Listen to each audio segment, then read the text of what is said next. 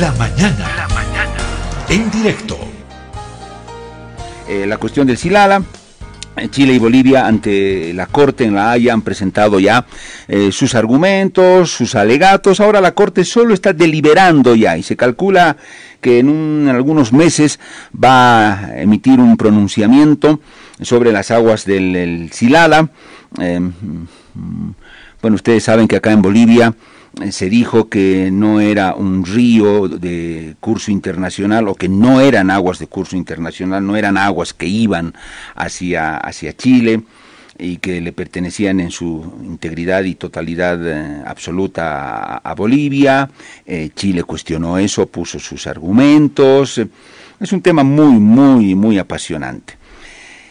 Vamos a hablar sobre esto, sobre una respetable investigadora mm, chilena, eh, la doctora Loreto Correa Vera, que está en Santiago, en Chile, nos va a atender desde allá.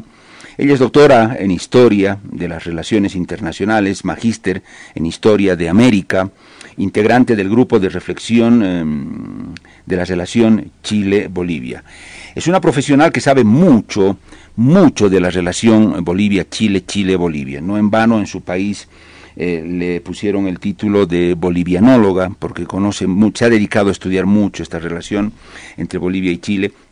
Y qué mejor, qué mejor que hablar, conversar con ella sobre su mirada eh, con relación a este juicio, a este nuevo conflicto jurídico que pone ahí a Bolivia y Chile. Inicialmente el saludo. Eh, doctora Correa, un gusto saludarla nuevamente. Creo que por segunda vez acá en el programa estamos en contacto. Un placer tenerla. Hola Pedro, qué gusto. Muchas gracias por la invitación. Muy bien, doctora, a usted por su, por su tiempo. Bueno, eh, yo soy un periodista boliviano eh, que no voy a defender cosas de mi país por obsecuencia, por mera obsecuencia, no. Y tampoco voy a atacar eh, a Chile o a otro país por mera consigna. Esa no es mi responsabilidad profesional. Eso queda muy claro. yo quiero y mucho, amo mucho mi patria por todo lo que significa en términos geográficos, riqueza natural, cultural. Es un gran país Bolivia, indudablemente. Si hablamos de los políticos, esa es otra cosa, que la podemos debatir eh, muy aparte, pero eh, ¿cómo no voy a querer a mi país? Pero también sé que como periodista tengo la responsabilidad de intentar de manera seria acercarme lo más que se pueda a la verdad y saber que la verdad no siempre me puede ser favorable en algunos casos me puede ser contraria. Y como, como profesional lo tengo que saber y tengo que saber que tengo la gran responsabilidad de lo que le voy a decir a la opinión pública de mi país o a la opinión pública de Chile. Entonces, que eso quede bien claro, eh, que la responsabilidad profesional está ahí muy nítida. Eh, doctora, em, ¿cómo ve usted em, este juicio, ya todo lo avanzado porque estamos esperando solo el fallo de la, de la Corte en esta novela de que si eran o no aguas internacionales, que si corrían a Chile o no o no corrían, eh, que si los canales construidos artificialmente, eh, bofedales, eh, una cosa muy técnica, pero doctora, escuchados los argumentos de unos y otros, a usted que ha investigado tanto en esto, ¿Qué sensaciones le han quedado, eh, doctora Correa? Bueno, Pedro, voy a empezar por, haciendo la misma declaración que usted. Mire, los historiadores también tenemos responsabilidades y yo me las tomo en serio, al igual que usted, su carrera de periodista, a mí se me va al cuello, no por defender a Chile ni por defender o atacar a Bolivia, tampoco, ¿no? Se me va al cuello como profesional tratando de ser aguda en el análisis y no dejando cabos sueltos, que yo creo que es algo que eh, los analistas eh, muchas veces eh, tienen ese problema. Yo no me declaro analista nunca, yo soy historiadora, a mí no me preocupa sino esclarecer en los fundamentos de los hechos que ocurren, ¿sí? Y, y sin ánimo de defender o atacar a nadie. Y quiero comenzar con una anécdota sobre esto antes de comenzar lo del juicio, porque creo que es importante que los historiadores eh, eh, revisen el rol que están teniendo en, los dos países respecto a la construcción de narrativas vinculantes no solamente al tema marítimo, sino que también a este segundo juicio orientado a definir, uno, eh, la naturaleza de estas aguas, si eran un río o manantial, recordemos el, inicio y el origen de este pleito. Dos, si es que eh, eh, todo lo que escurre hacia abajo es de propiedad de Chile o si es que hay obligaciones compartidas por ambas partes. ¿sí? Entonces, cuando usted me pregunta, y dicho lo anterior, cuando usted me pregunta qué me ha parecido a mí el juicio, me ha parecido un juicio. O sea, lo que dos países no deberían haber llegado a tener si tuviesen mecanismos de diálogo permanente que resolvieran las cosas conversando. Eh, y en este contexto yo cito lo que dijo ayer el presidente Boric, porque lo comparto. Comparto el que él diga que eh, tenemos una agenda grande, que tenemos un montón de temas y que él espera que después del fallo eh, las relaciones se mejoren y se restablezcan. Entonces, ¿por qué le digo que me ha parecido un juicio? Porque he escuchado cosas que no me han gustado de las dos partes y porque he escuchado argumentos retorcidos de ambas partes también, ¿no? Entonces, ¿qué es lo que uno ve en un juicio? Dos eh, dos, dos, conjuntos de abogados, en este caso, porque no era un solo abogado fiscal y defensor, había un conjunto, una playa de, abogados articulando eh, argumentaciones de lado y lado para satisfacer las demandas de los intereses nacionales que se juegan en, ambas, en ambos lados de la cordillera. Y eso es lo que hay que entender en, en tanto juicio, ¿sí? Era imposible, ¿no? Era así, contra la ley casi, ¿no? Pensar que íbamos a escuchar puras cosas razonables, eh, señales de buena vecindad, discursos pro integración latinoamericana. En el juicio hemos escuchado eh, epítetos, adjetivos, eh, apegados a la ley del derecho internacional. hemos escuchado abogados que diciendo, me llama la atención la, la contradictoria postura de A o de B. Eh, hemos escuchado eh, el lenguaje técnico de, la, legislación internacional, que no es de conocimiento común de las partes eh, involucradas, de las naciones, en este caso nosotros desde Chile, ustedes allá desde Bolivia. Y por lo tanto me ha parecido un juicio razonable riguroso, eh, muy ordenadito, muy estructurado, eh, y en el cual creo yo que los dos cuerpos de abogados han hecho su labor en forma impecable. Eso es lo que me parece como juicio. Eh, doctora, mm, yo como periodista, mm, desde un principio, cuando comenzó a tocarse el tema de las aguas del Silala, mm, me invadió una curiosidad muy legítima, doctora.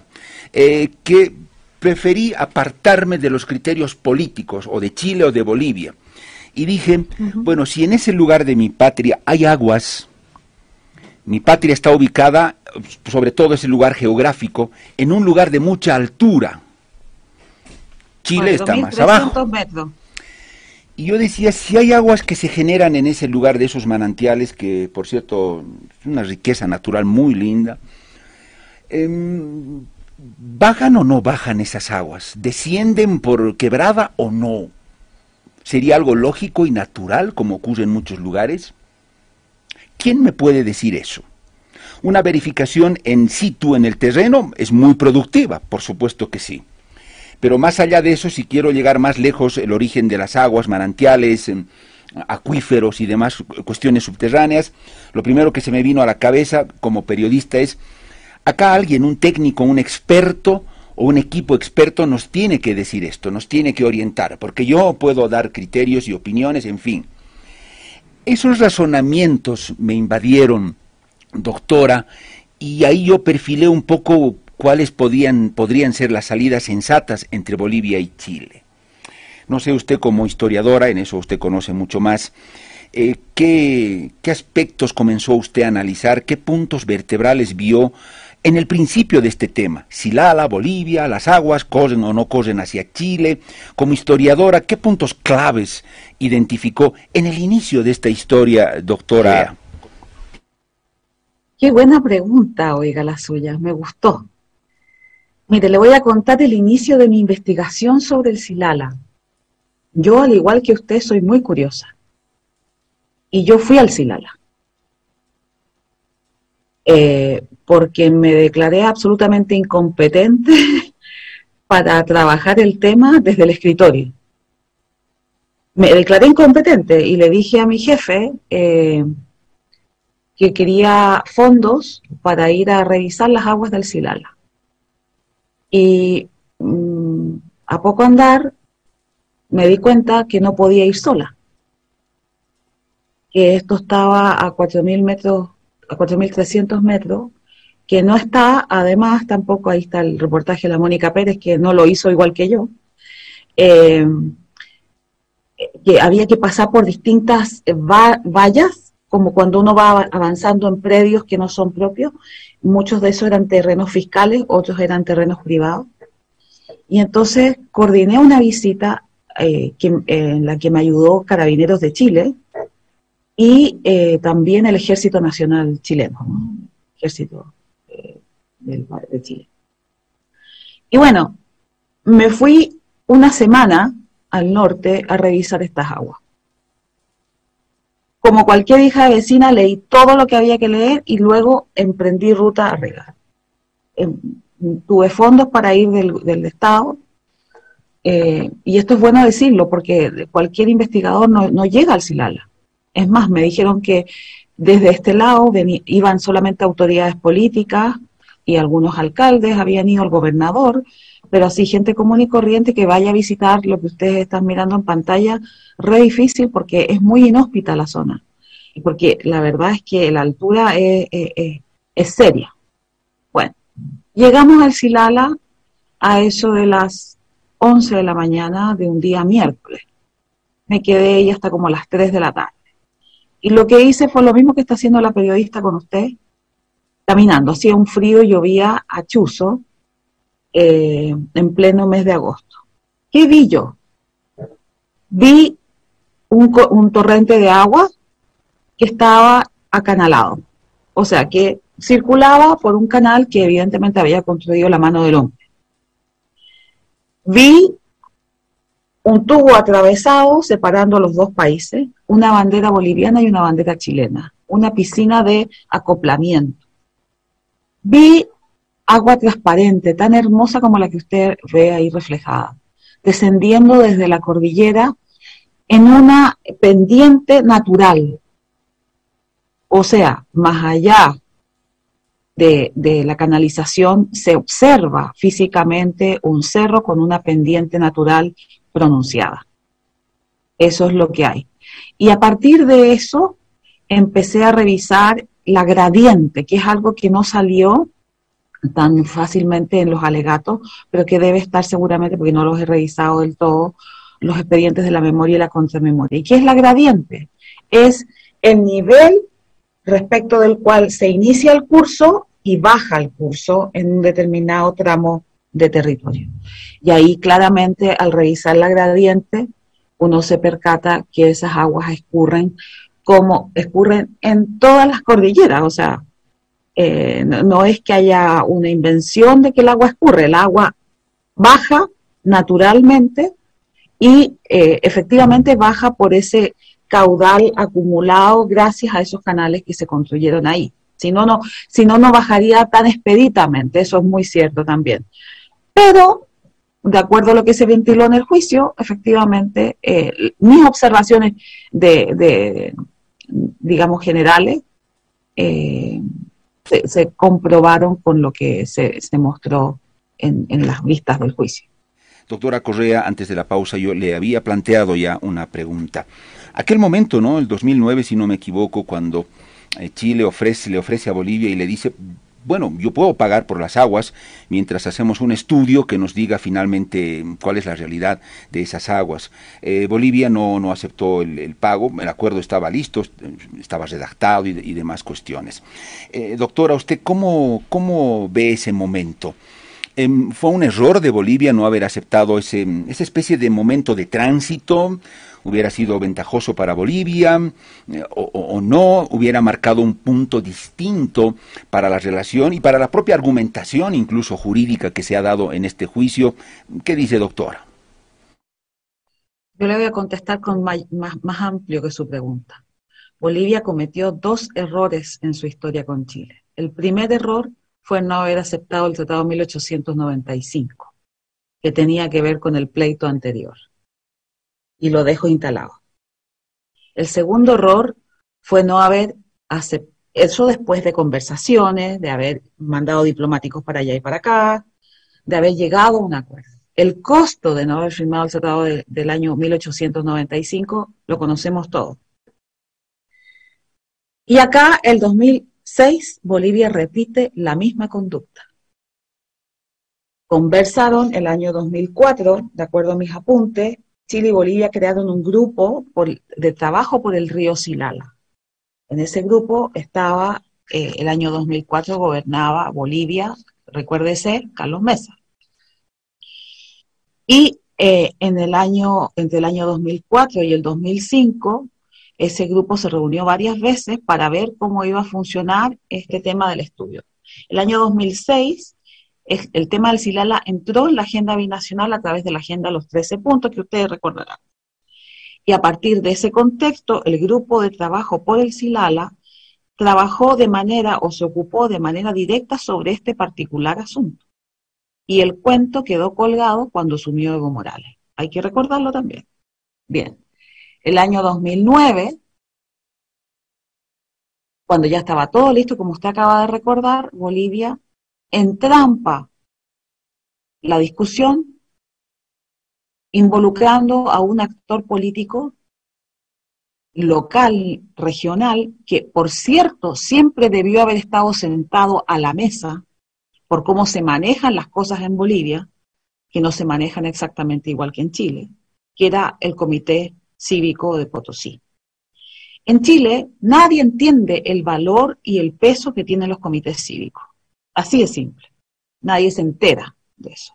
Piensan que son unos grupos así como unas especies de, gente que, mete la cuchara en forma eh, eh, torpe. Pero todos sabemos, los que hemos vivido en Bolivia, que los comités cívicos en cada departamento son un factor de apoyo a la gestión del Estado o un factor de colapso de cualquier cosa que quiera hacer el Estado central. Y en Bolivia el centralismo existe y es poderoso. Lo que pasó aquí fue justamente una falta de diálogo al interior del gobierno del MAS con el Comité Cívico Potosinista. Y esto es lo que llevó al colapso de la negociación del 2009. Y efectivamente el error no es, no es un error de, de Potosí, porque Potosí tenía razones para estar ahí, para poder estar convencido de lo que estaba ocurriendo. Y nadie escuchó en Bolivia la voz de las regiones, la voz del departamento. Así que efectivamente, por segunda vez tenemos un error político que le cuesta muy caro a Bolivia, porque después del año 2009 eso quedó literalmente congelado. Nadie más volvió a hablar del tema Silala en los términos que se había proyectado con un estudio, con compensaciones eh, preliminares, por cierto.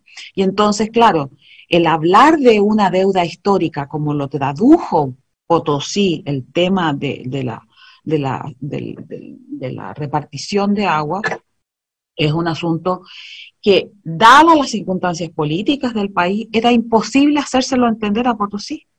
Y aquí hay un segundo aspecto y con esto termino la, respuesta, es imperativo que la gente se entere de las cosas como funcionan en la realidad y no en el imaginario. ¿Sí?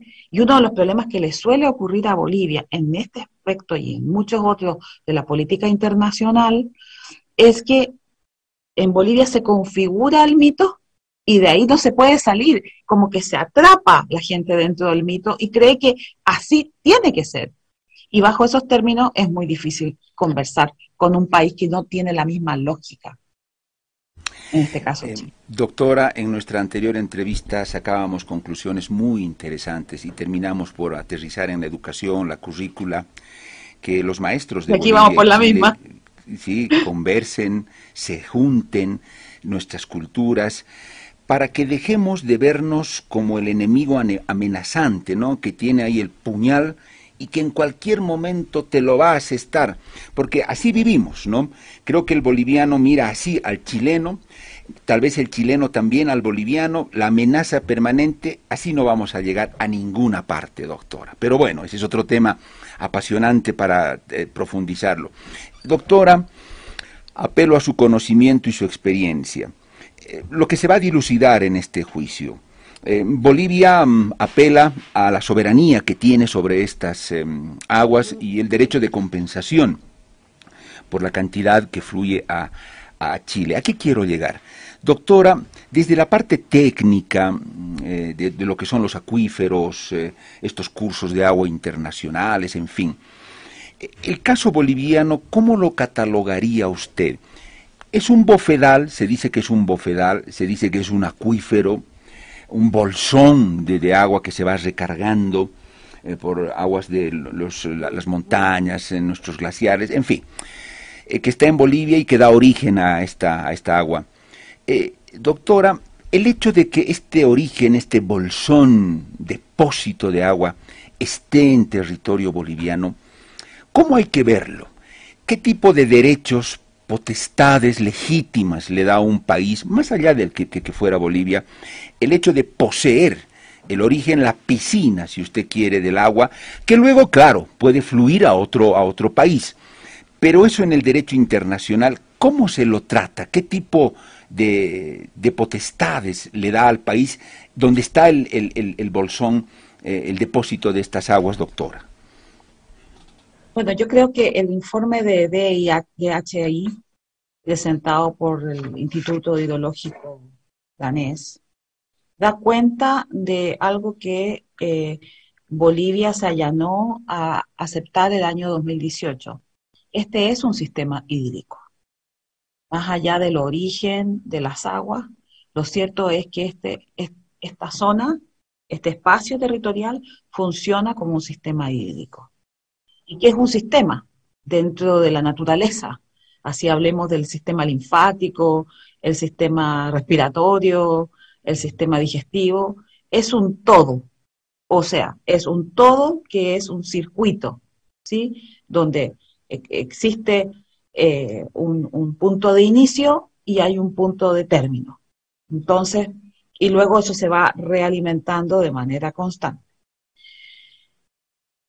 Para el trato, y no lo digo yo, sino que lo dijo la propia contramemoria boliviana, para el trato de este río Silala, hay que entender entonces que es un sistema hídrico compartido que se rige por las definiciones o que debería regirse por las definiciones de la, del derecho internacional consuetudinario que obliga a ambas partes, en este caso dos países, a tener un uso razonable y equitativo de los recursos. No es más. No hay que ir a darle vuelta a, Júpiter para ir a buscar un, mecanismo adicional. Está disponible para todos los países que tienen esta clase de recursos compartidos. Y los hemos visto porque este no es el primer caso de discusión sobre ríos, los hemos visto en, litigios de África o de Asia, donde también existen, y lo, señalaron durante los pleitos, eh, durante los alegatos, eh, que efectivamente lo que se hacía era que ambos países, para que lo entienda eh, la gente, respetan la condición de uso aguas arriba y uso aguas abajo porque los ríos, comillas, todos llegan al mar, eso es algo de la geografía básica, ¿no? Tienden a desembocar en el mar. Entonces, eso no significa que en el caso del Silala lleguen al mar, lo que pasa es que el Silala desemboca en el río San Pedro, el San Pedro es afluente del Loa y el Loa sí llega a las costas. Entonces, en su calidad de afluente matriz, el Silala debiera ser es regulado por estas convenciones internacionales de uso de ríos eh, bajo la norma del uso razonable y equitativo como parte aguas arriba o como parte aguas abajo. Doctora, mm, la cuestión artificial, las construcciones que se han hecho en el lugar por la empresa ferrocarrilera que tenía el, el contrato, la concesión, que aumentan el caudal, el flujo y la fuerza del agua mm, hacia abajo, ¿no? En su curso hacia, hacia abajo. Eh, doctora, eh, Chile eh, dejó abierta la posibilidad de que Bolivia retire los canales. Mm, Chile dijo, no hay problema si Bolivia los quiere retirar, eso no va a significar que el agua, que el agua deje de fluir hacia Chile. ¿Cómo analiza usted este aspecto, doctora? Ahí sí Bolivia tendría soberanía respecto de retirar los, los canales que obviamente alteran la cantidad, volumen, flujo del agua. Eso nos pondría en una condición de absoluta naturalidad de esa geografía y nos permitiría ver qué cantidad de agua de manera natural fluye hacia Chile. Si Chile de pronto necesita un mayor caudal, eso implicaría abrir otro escenario de conversación, pero sería lo mejor quitar los canales para en punto cero hablar sobre cosas reales, eh, naturales geográficamente, doctora. ¿Cómo lo ve? Le voy a contestar desde dos puntos de vista. Primero, me parece extraño que eso no se haya manifestado en los escritos. O sea, me parece razonable decirlo, pero me parece extraño que no haya salido en la memoria escrita. No lo he visto en la memoria escrita. Que, Bolivia, en algunos de sus documentos presentados en este juicio antes de los alegatos haya dicho que tenía la voluntad de desmantelar estos canales. Dicho aquello, dejó instalado la condición de extraño. ¿Y por qué me parece que eh, eh, es importante reflejar esto? Porque sin duda que es un argumento político que tiene un objetivo. ¿Sí? Yo tendría que ir a preguntarle al presidente de la República de Bolivia o le tendríamos que consultar, consultar al canciller cuál es el motivo por el cual no incluyeron esto en los documentos escritos. Es muy raro que se salga con un domingo 7 de este tamaño en la mitad de los alegatos orales. Es raro. ¿sí? Dicho aquello, vamos al punto de fondo de su consulta. A los expertos se los consultó al, respecto y eh, eh, eh, ellos contestaron que efectivamente podía desmantelarse el, bofedal y que efectivamente el agua iba a seguir escurriendo sin causar mayor daño a lo que recibía la parte chilena. Y frente a eso, en el alegato siguiente que le correspondió a Chile, eh, la parte chilena y en concreto Jimena Fuentes dijo que eh, Chile estaba llano a esperar que Bolivia desmantelara estos canales porque efectivamente la soberanía de los canales le corresponde a Bolivia, porque están instalados en territorio boliviano y porque las aguas que circulan por allí hasta el límite están en territorio boliviano. Creo que con eso la parte chilena lo que le está diciendo a Bolivia es que nosotros no ponemos en discusión la soberanía de los canales. Tampoco la soberanía del inicio del aguas arriba. Pero lo que quedó claro en el último alegato establecido por Chile es que conforme háganlo, pero recuerden que tienen que hacerlo por la vía del derecho de, respetando el medio ambiente y que esto hay que hacerlo con de acuerdo a determinadas pautas, no se señalaron nunca las pautas, pero están nuevamente apuntando al derecho del uso razonable y equitativo, para decirlo en simple. Ponerle un par de dinamitazos al canal para que deje de fluir sería una brutalidad en un Estado europeo. Pero dígame usted si el comité postocinista frente a esto podría no hacerlo o impulsarlo. Se lo dejo instalado. Lo que Chile le dice al aporte, déjeme terminar la idea. Entonces, seguramente eso no va a ocurrir claramente, y después de un juicio como este, seguramente Bolivia se tomaría el tiempo y lo, haría de manera cuidadosa Y yo creo que frente a eso, Chile está llano a que ocurra, sin ningún problema, sin ningún problema. Y por ahí leía hoy día que el canciller boliviano tiene miedo de que si el agua disminuye demasiado, Chile lo vuelva a demandar. Pero la verdad es que frente a una cosa juzgada, no cabe una nueva demanda frente al tema Silala. Chile tendrá que aceptar que en vez de que le corran 120 eh, metros cúbicos por segundo, le correrán 25, 30, 40 o 50. Es lo que hay, digamos. Y si quiere otra cosa, pagará, efectivamente. Bueno, doctora, usted lo ha dicho con, con absoluta, pero absoluta claridad y creo que ahí hemos coincidido. Yo tengo la sensación, doctora, que cuando no hablan los políticos necesariamente radicalizados a veces y con una serie de consignas, y habla las, hablan las sociedades, no sé, doctora, tengo la sensación que la posibilidad de acuerdos eh, son más llanas, son más reales, son más legítimas, puede haber un poco más de sensatez, no sé, doctora, si le invade una sensación de este, de este tipo eh, frente a, este, a estas cosas que parecen ser irreconciliables entre Bolivia y Chile o cualquiera sean los dos países que están enfrentados. Bueno, sí, tiene toda la razón. Yo creo que eh, en ambas partes, ¿no? No solamente en Bolivia, también en Chile hay gente muy, muy recalcitrante, ¿no? Eh, eso hay que admitirlo, no, no, no, sería impensable que no. Hay gente que dice que la mejor relación con Bolivia es la ninguna relación con Bolivia. A mí cada vez que escucho eso me, duele el estómago porque pienso que, que eso es eh, querer tapar el sol con un dedo. Los dos países son vecinos y se tienen que entender de una vez por todas. Pero llevamos muchas décadas en estas discusiones eh, y, también sembrando mucha discordia. yo creo que la clase política eh, tiene que hacer una reflexión sobre esto. Pero no solo una reflexión para salirse con la suya por cada lado, sino que eh, salirse, eh, pensar en, un diálogo significa afrontar las cosas que le importan a la gente, al ciudadano de a pie, en, todas las ciudades de Bolivia y en todas las ciudades de Chile. O sea, ¿qué le importa a la gente? A la gente no, ya hay cosas que están marcados por, un, por, por, por, fallos judiciales. Y vuelvo al punto de partida de esta entrevista. Ojalá no hubiésemos llegado a los fallos judiciales, porque una vez que caemos en manos del abogado, estamos perdidos. ¿Sí? Eh, yo los evitaría. Yo soy hija de, de padre de abogado y le digo, yo los litigios los detesto, porque los litigios no dejan firmemente conforme a ninguna de las partes al final de cuentas.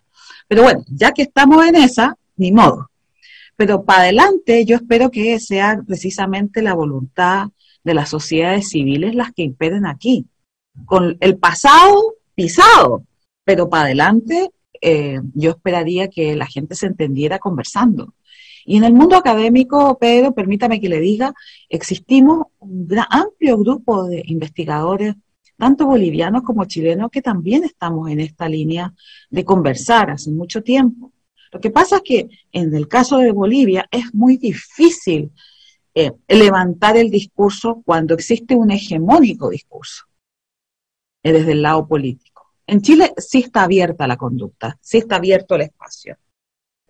Sí, sí, doctora, y le, le, le decía la consulta porque acá en esta entrevista, usted una chilena, yo un boliviano, razonablemente hemos establecido unos puntos de coherencia, doctora, y lo que yo siempre digo, de sensatez al momento de mirar un conflicto.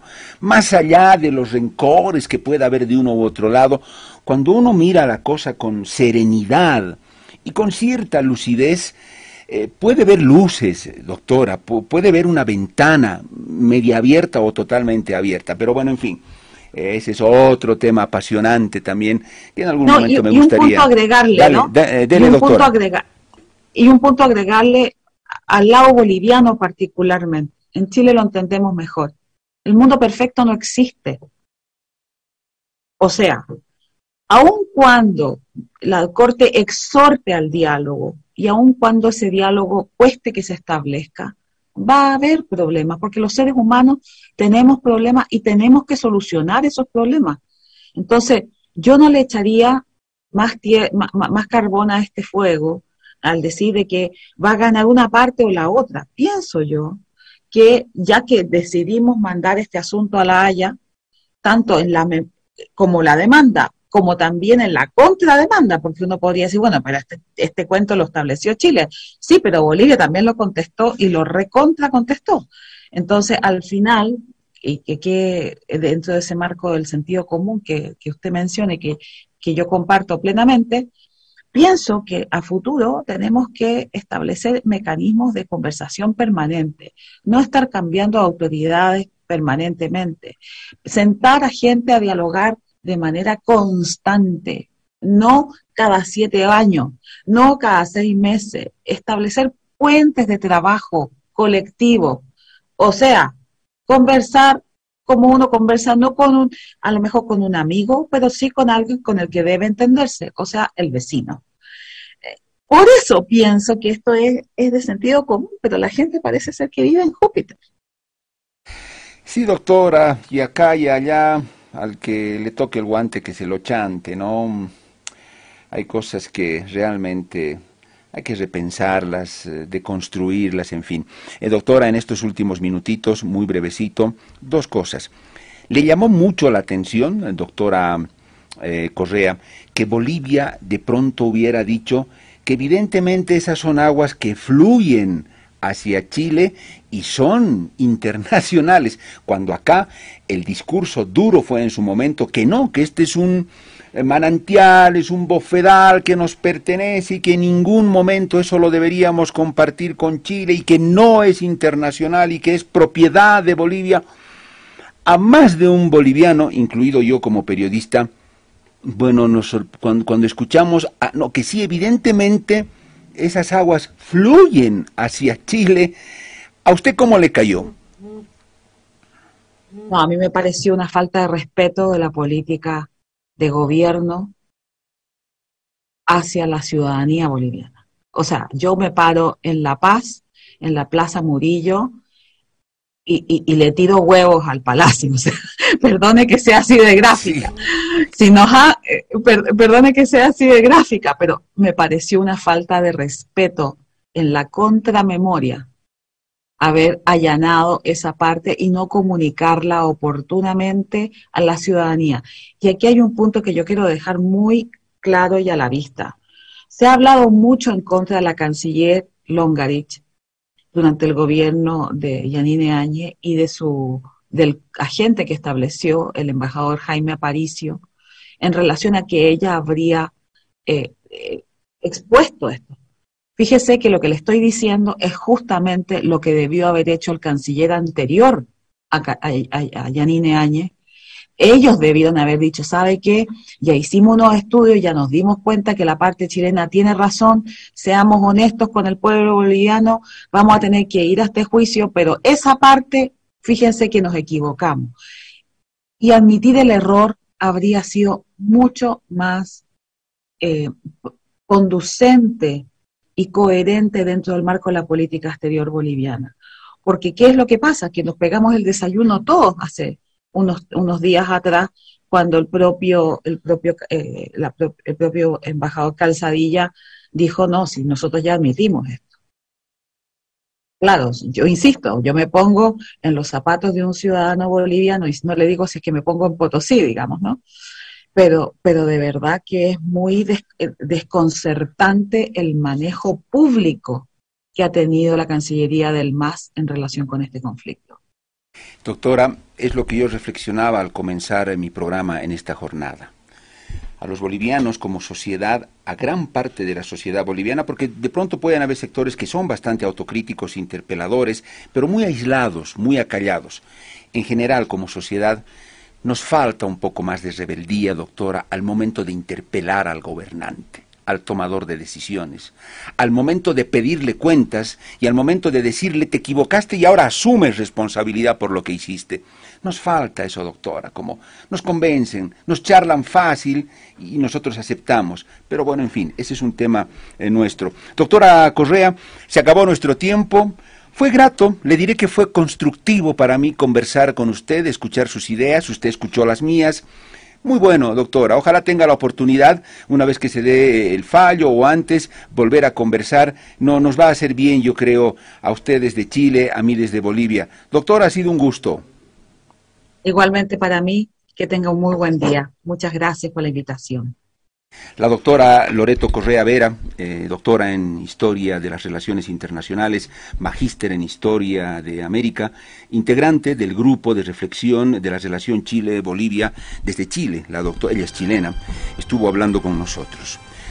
Ustedes han escuchado eh, lo que ha respondido la doctora Correa Vera, lo que he preguntado como periodista, espero que usted haya tomado nota la doctora dijo cosas muy interesantes. Se plantearon cosas muy interesantes respecto de cómo deberíamos ver de manera serena la cuestión del Silala, más allá de apasionamientos, de manera real, en el que Bolivia puede obtener un beneficio.